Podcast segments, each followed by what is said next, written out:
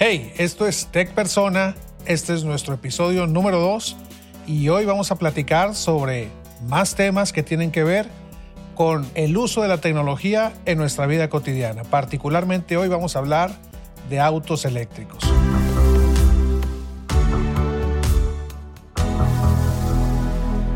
Me acompaña el día de hoy Carlos Cavazos. Carlos, bienvenido. Mucho gusto. Carlos es especialista en autos y es colaborador de la sección eh, Autopistas de El Universal. Encantado de que estés por aquí con nosotros. Un gusto estar por aquí. Buenísimo. Oye, pues vamos a platicar de este mundo de los autos eléctricos y cómo, cómo esta revolución, que ya tiene algunos años, ha empezado tal vez a verse de una forma como más madura, como más cercana, como, como ya, como que ya los vemos los autos eléctricos ya no como bichos raros, sino como algo que cada vez está siendo tal vez borrando esas líneas que hay entre la industria automotriz y tal vez la industria de la electrónica de consumo. Hace, hace poco tiempo en el CES, en el Consumer Electronic Show, hubo algunos lanzamientos de automóviles y hubo algunas muestras de alguna manera de lo que ha evolucionado la parte de, del automóvil y como que es muy extraño que eso se dé en un evento de electrónica de consumo y tal vez no en eventos como los eh, eventos dedicados, especializados en el tema de, de los autoshows que, que hay en otras partes del mundo. ¿Qué, puedes comentar sobre eso? La situación con las presentaciones de autos nuevos en, en shows de, de, de, electrónica de consumo es que literalmente se están convirtiendo en un artículo electrónico, un eléctrico electrónico. La parte de la combustión interna va no, no, a extinguirse, pero significativamente va a la baja. Y los gadgets, la, interconectividad que pueda tener un vehículo, la experiencia relacionada a, a, lo que conocemos como e, el celular, el smartwatch, cada vez está más parecida al vehículo. Eh, al día de hoy eh, tiende a ser ya una minoría de lanzamiento de unidades con, con tacómetro, con velocímetro de aguja, de, plástico, de maquinaria, ya todos son displays. Eh, y como esa integración de la pantalla al, tablero, hay integraciones con el sistema de energía de la casa, con cómo nos sentimos, con nuestra salud inclusive. Em, a mí me ha tocado ver eh, tecnología como la que propone Faurecia, donde un poco integrando sensores y electrónica, pero también tecnología social, vas a tener concursos con tus amigos de cuántos push hiciste contra la pared de fuego del auto, cuántas veces te levantaste en los descansabrazos. La, tecnología del asiento y de la cabina va a estar midiendo esos ejercicios y vas a tener eh, oportunidad de compartir con tus, con tus conocidos, con tu red social.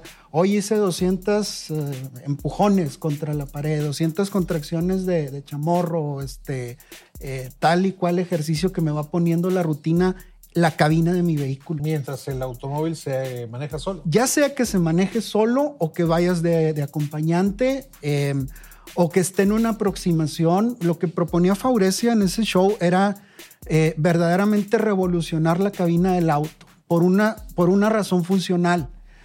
Los vehículos actuales traen todavía muchas ineficiencias en peso. Una de las, de las características que me llamó la atención en esa presentación de era la eliminación de la bocina como la conocemos. Eh, por la edad que tenemos tú y yo, quizá hayamos tenido algunos amigos que le metían recursos y recursos al autosonido que el amplificador y que un bajo y que kilos y kilos que en su momento parecían pues natural ponerle ese equipamiento a los autos. En la era eléctrica, todos esos kilos demás tienen que irse.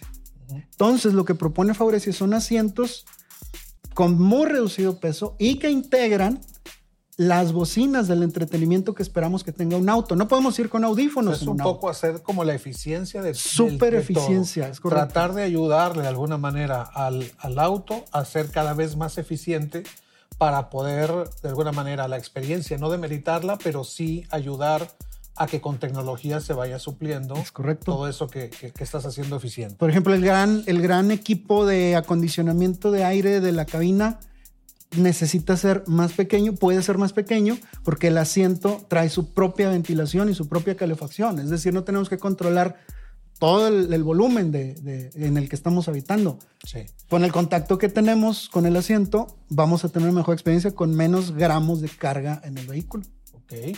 Oye, y hay como, como una, como que hay como que dos posturas acerca de, de la electrificación de los automóviles. Una que habla de que se está ayudando al planeta al tener menores emisiones de dióxido de carbono y otra que dice es que los procesos de construcción son a la vez también dañinos para el medio ambiente y que de alguna manera la, el, hacer las baterías, el procesarlas, el de alguna manera reacondicionarlas en su caso o el desecharlas de alguna manera representa también otro, otro medio de contaminación importante como que están esos dos puntos de vista, ¿no?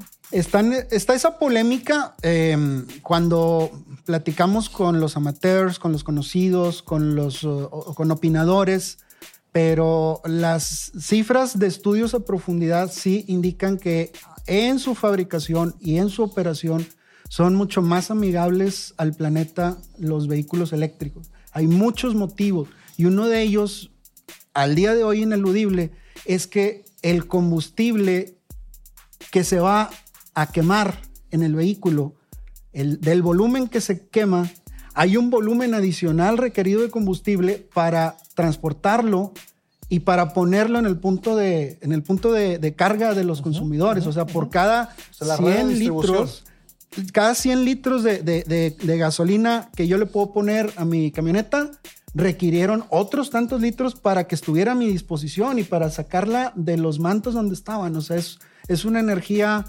que, a su vez requiere más energía.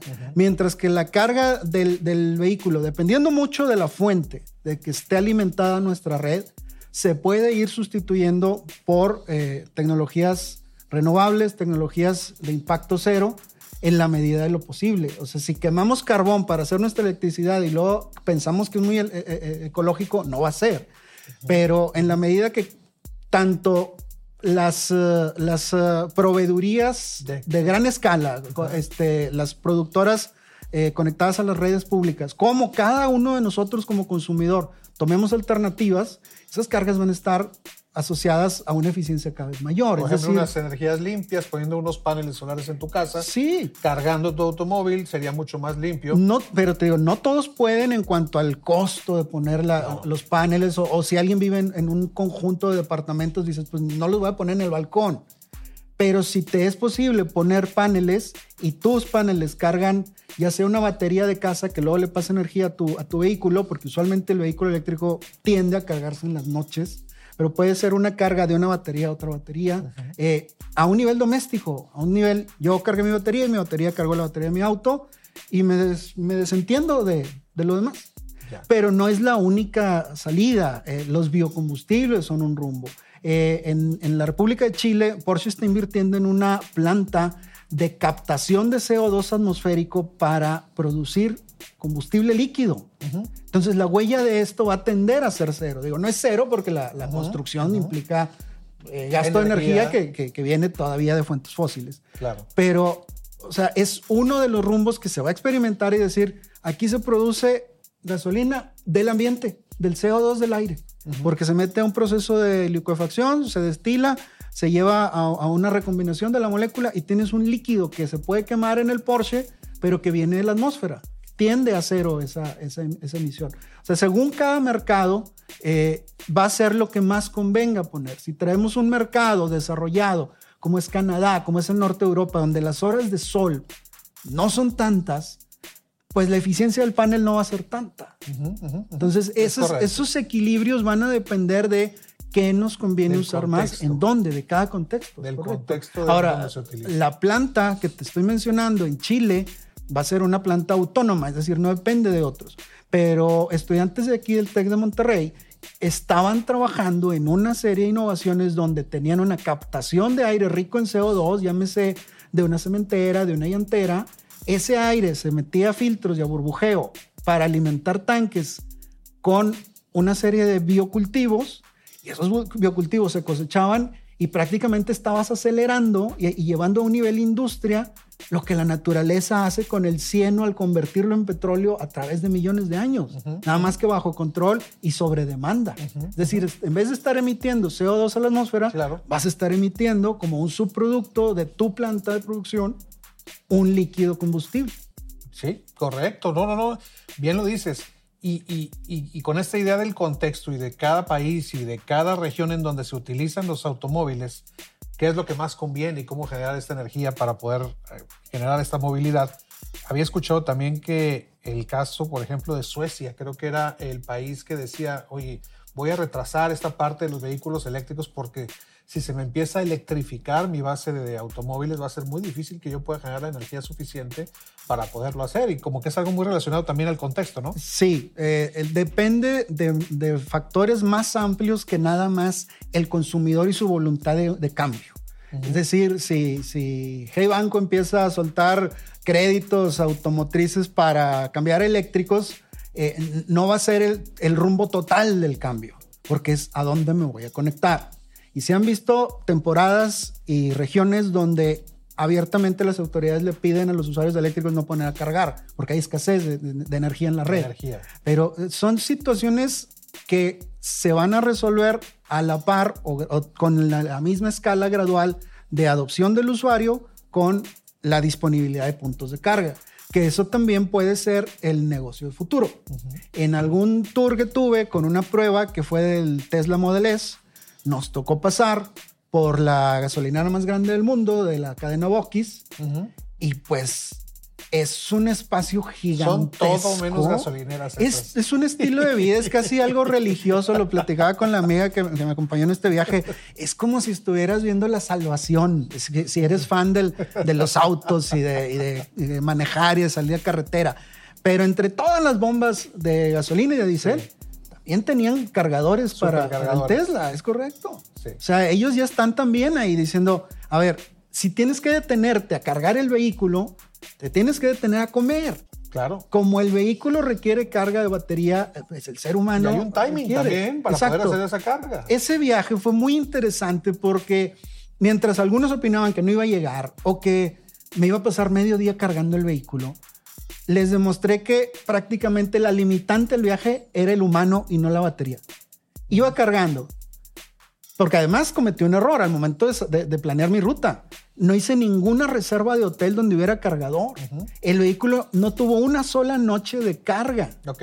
O sea, no tuviste el tiempo de decir, oye, lo voy a dejar con este Destination Charter no. que en ocho horas me lo va a tener cargado. Negativo con eso. No. Los hoteles los fui reservando el más conveniente y el más barato para la ruta y lo que tuve que hacer era mentirle a la computadora y decir, voy a ir hasta el siguiente destino. ¿Y qué pasaba? Me dejaba una reserva de carga, una reservita de carga suficiente para pernoctar en el hotel, salir a desayunar a donde el propio, el propio Tesla, el propio vehículo me decía, el próximo supercharger está ahí. Acudía, me ponía a cargar. Lo que me tardaba yo en desayunar era lo que levantaba suficiente carga a la batería para, llegar al siguiente, punto. Porque en, en, estas gestiones no nos interesa tener siempre la batería llena. Es diferente que, que un celular eh, o que un tanque de combustible. Es cuánta energía necesito para llegar al siguiente punto de carga. La carga más importante que teníamos en el día era de 35 minutos a la hora de comer. Entonces me tardaba yo más en, elegir qué hamburguesa y qué papas iba, iba a degustar a mitad del día. Y daba tiempo suficiente. Que la unidad de encargarse al 90 y tal por ciento. Entonces de ahí íbamos a, a la siguiente parada, al momento de cenar, también la carga, 25 minutos más y al hotel. Y al otro día igual, y así fuimos de Ciudad de México a Kentucky y de regreso. Tres días de ida, dos días de seminario, tres días de vuelta y prácticamente tomaba eh, lo mismo comer nosotros como usuarios del vehículo que el vehículo encargarse a 440 voltios. En mi ruta me fue muy bien porque es una ruta del centro al, a las rocallosas. Pero luego tuve una prueba del Model 3 en California y ahí se me tocaron estaciones totalmente llenas. Ahí sí me tocaban estaciones de supercarga vacías. Pero ojo, toda esa gente que estaba tomando las supercargas es porque era gratis. En vez de cargarlo en su casa, iban ahí a, Pues alcanzar lo que... Free lunch. Un poco economía del comportamiento. Pones eso gratis y lo... Pones eso gratis, se va a llenar. Y, y, aparte, una combinación perfecta porque California, mucho más pro de los autos eléctricos, mucho más pro de, Tesla con, con, Pues ahí está la fábrica en Fremont. exacto. Entonces, pues, evidentemente la saturación era mucho más probable también. Pero te diría que en todo caso, anecdóticamente, la única vez que me tocó lleno, había una unidad delante de mí. Llegué, me di cuenta que, estaba, que, que había fila. Busqué en el mapa otra estación y a cinco minutos había otro lugar. Llegué y había dos estaciones libres. Llegué, y empecé a cargar. Más que detrás de mí sí se hizo fila. Me tocó que detrás de mí una, dos, tres, cuatro vehículos y todos viéndonos unos a otros así como vaqueros y quién se va a ir primero. ¿Quién se va primero? Pero llegué ahí. Para México, una polémica que hemos tenido con, ya sea compañeros que también cubren la industria automotriz, eh, posibles interesados en compra y, y tanto así como transportistas que trabajan para las armadoras es que Tesla es una cosa y lo demás es aparte. Por ejemplo, ahorita traemos la, posibilidad o el, rumbo de una prueba de un eléctrico, pero lo que me dice la armadora es, no hay una, no hemos encontrado todavía una manera de traerte la unidad hasta Monterrey porque no encontramos los puntos de carga y la red no es nuestra. Ellos te ofrecen un vehículo y te ofrecen una conexión de casa, pero no tienen una red. Esa ha sido la gran diferencia de Tesla. Eso es lo que hace toda la diferencia. Y, se suponía o, va para allá que BMW en conjunto con G eh, iban a estar trabajando también en esto y según había escuchado, estaba el rumor, no sé qué tan avanzado vaya, que, que Grupo Signus va para allá también con electrolineras, con estaciones de carga que también tengan eh, distintas eh, ofertas de conveniencia. Pero ahorita no hay. No hay esos puntos. Le he dado una escaneada así de repente a, las ciudades y veo que tal vez hay puntos de recarga de Porsche, hay de BMW, incluso vi hasta de Nissan, que había puntos de recarga. Eh, pero, pero definitivamente Tesla como que sigue siendo el, rey de alguna manera de los puntos, de los cuales ya los fue distribuyendo a lo largo del país para poder tener esas cargas. Y, y, y sí se puede viajar de Ciudad de México a la Riviera Maya, de Ciudad de México a Monterrey y, tomar camino a los Estados Unidos. Pero si hay destinos que no resulta tan evidente cómo tendrías que llegar, que sí se puede, porque hay, hay redes también de 240 voltios que te puedes conectar con, el Tesla y cargarlo a lo mejor en más horas, en más tiempo. Con tu cargador. Es correcto. el cargador que traes ahí en es correcto. Pero viéndolo de una forma práctica, del día a día, esos recorridos amplios son para vacacionar o quizá para gente que tiene un empleo de ruta, de promotoría de ruta, que tiene que andar viajando, viajando de ciudad en ciudad o, algunas vacaciones. Pero para el uso diario, lo más práctico y lo más simple es que tú llegues a descansar en la noche, lo conectas, duermes y en la mañana tomas un vehículo con la batería al 96% y lo, lo, utilizas en tus vueltas del día, no en viajes largos, sino en tus vueltas del día, y vas a llegar en la noche a tu casa con el vehículo con la batería a lo mejor en los 70, eh, si tú puedes usar un vehículo de esta forma de lunes a viernes y te olvidas de, de consumir eh, combustible. Yo traigo ahorita en prueba de, de, largo plazo, de seis meses, un, eh, el híbrido de, de, Lincoln, la Corsair uh Touring, y el primer mes consumí un octavo de tanque de gasolina.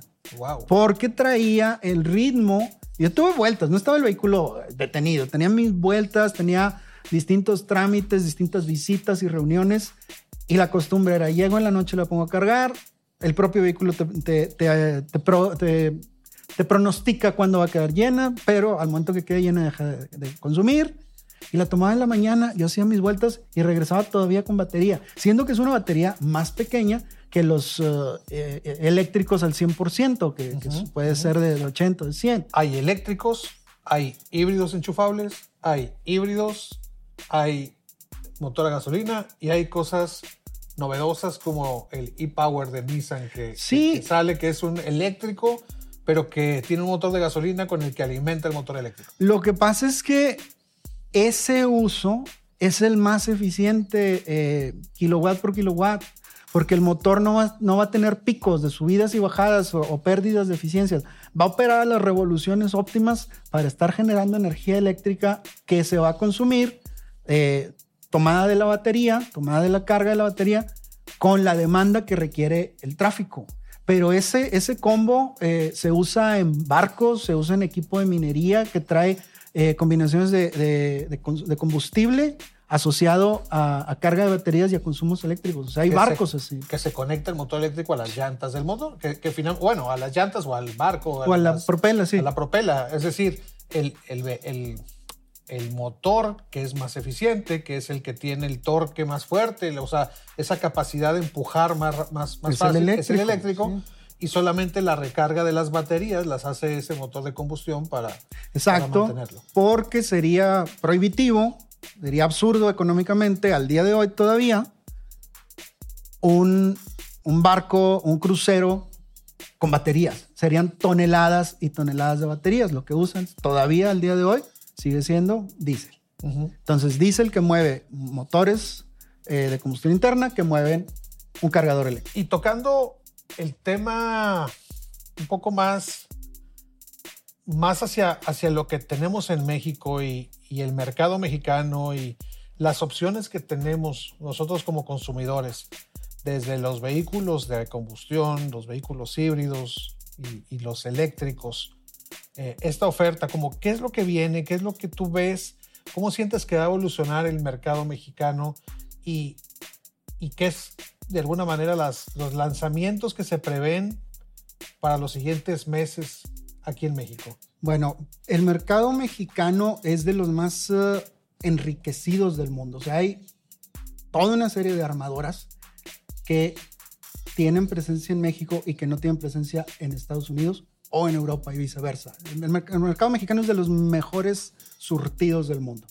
Y eh, de los que más llaman la atención están los modelos del Prius de Toyota, que es una belleza. Está hermoso. Contrastando a, otras generaciones previas que era más enfocado a, la función que hacer una obra de arte tridimensional.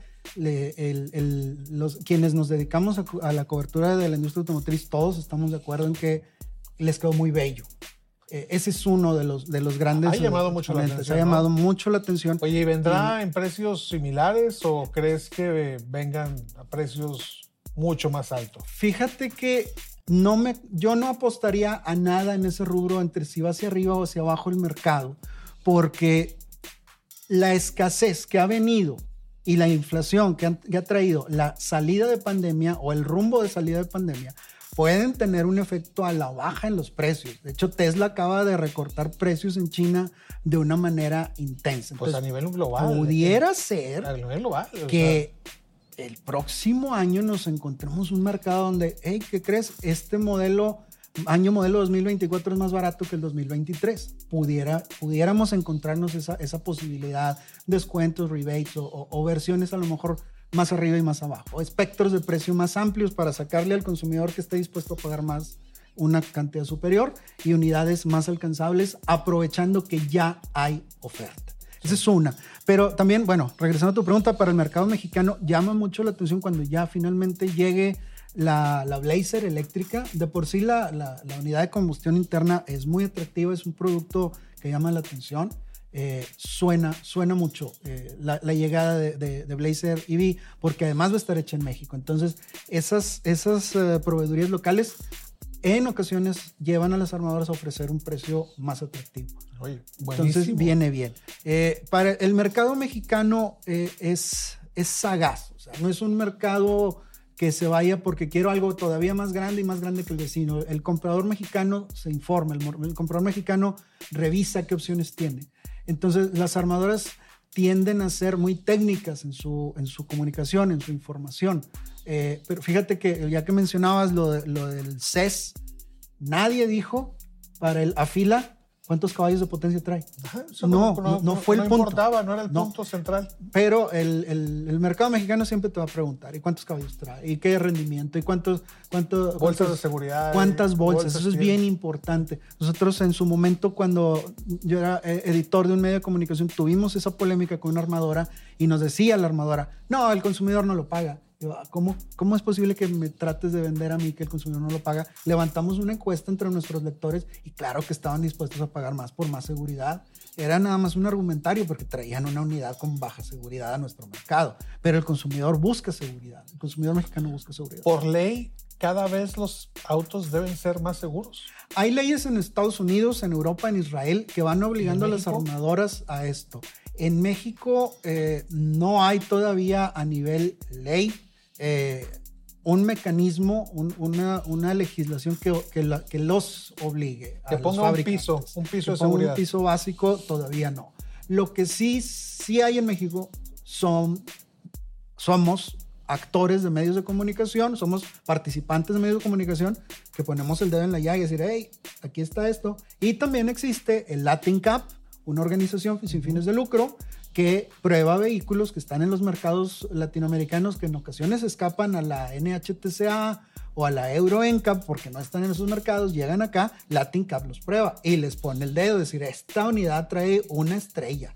Entonces el mercado se entera y quienes aprecien su vida, pues no lo eligen. Entonces, el mercado se informa y el mercado castiga a, quienes ofrecen algo de baja seguridad. No son absolutos, pero es la tendencia. Sí, sí hay unidades que dices, bueno, me gusta mucho mi surito y ahí voy en él, aunque sé, que es un cero estrellas, eh, el BW Beetle, el, Type One, este, son unidades que no, están diseñadas para soportar un choque estándar de, de NCAP o de NHTC. O de proteger al peatón, que esa es otra de las estrellas que al final de cuentas se cuentan. Latin Cap también evalúa eso al momento de emitir sus, sus comunicados de prensa y su, evaluación sobre los autos, que sí se protege al peatón. Eh, y el mercado va a tender a, tener producto cada vez más con esos recursos, con frenado automático, con detección, con cambio de dirección automática en el volante para no atropellar. Este, vienen esas adopciones de tecnología, poco a poco se van a ir incorporando hasta ser un estándar. La cámara de reversa, sí hay legislación para, Estados Unidos, para Europa, que van a ser obligatorio que todos los vehículos nuevos traigan cámara de reversa. Entonces vamos para allá por legislación extranjera. Va a resultar más caro quitársela al vehículo a ofrecer en México que, ofrecerla eh, como se, se, pone en otros mercados. Cada vez yo veo, digo, veo muchos modelos ya de, de autos eléctricos que se están vendiendo. Si yo veo aquí en un listado, veo, veo pues de Chevrolet, desde, desde los más eh, económicos, creo que el más económico por ahí viene siendo un Jack a lo mejor, puede ser un Jack e10, X. Hay una gama de autos eléctricos de Jack, el, el C4, el, J7, pero también está el Saqua, está el Mini Cooper, Chevrolet con su Bolt, eh, Tesla con su Model, Model 3. Bueno, todos, todos los Teslas. Es la todos los Teslas. Armadora que, no hay, no hay otro que sea. Pero pero Audi, BMW, Mercedes tienen ya sus modelos. Transiciones, correcto. Volvo tiene sus, sus, modelos ya eléctricos, eh, incluso pues Porsche con su Taycan, ¿verdad? Es decir, cada vez hay más model, modelos dentro de las marcas que se especializan en esta parte de, eh, eléctricos. Si bien pareciera ser que esta es una tecnología todavía muy temprana, porque lo compran early adopters por el costo que tiene. Es lo que parece, sí. Eh, eh, ¿Crees tú que llegue esa masificación que haga que los precios lleguen a ser más cercanos, a lo mejor no a los de combustión, pero a los híbridos? Yo estoy seguro que va a llegar. Eh, y hay proyecciones de distintas agencias, si mal no recuerdo, de la Agencia Internacional de Energía, que proyectan un encuentro ah, en pocos años donde va a ser igual el precio de un eléctrico que de un motor de combustión interna por varias razones. Una es la masificación de las fábricas. Entre más fabricantes se sumen a la producción de batería, más baratas van a resultar. Eh, otra van a ser eh, la, la, escasez que, se puede pronosticar de, del interés del consumidor. Es decir, si el consumidor ya no quiere estar comprando combustible, si el consumidor da la vuelta a su tendencia, si no hay consumidor al, que, al, cual satisfacer, no va a haber vehículo de combustión interna a la venta. Que ese ha sido uno de los temores de los fanáticos de la conducción deportiva con toda la proliferación de la SUV. Dice, oye, va a haber un momento que va a haber, eh, el auto que ya me gusta ya no va a estar a la venta porque los consumidores compraron SUV. Bueno, el motor de combustión interna puede estar sujeto a esa situación donde si ya nadie, a nadie le interesa, el gusto, entonces, el mercado. ¿para qué lo van a estar produciendo? Pero depende mucho de lo, que los consumidores decidan. Un, factor que puede ayudar, una ventaja que puede ayudar a esa adopción es la disponibilidad de los híbridos. Ahorita traigo a prueba de, mediano plazo, a seis meses, la Lincoln híbrida y, la, la, Grand Touring, la Corsair Grand Touring, y el primer mes de prueba, teniendo el hábito todas las noches de poner a cargar mi vehículo, gasté un octavo de tanque en 30 días.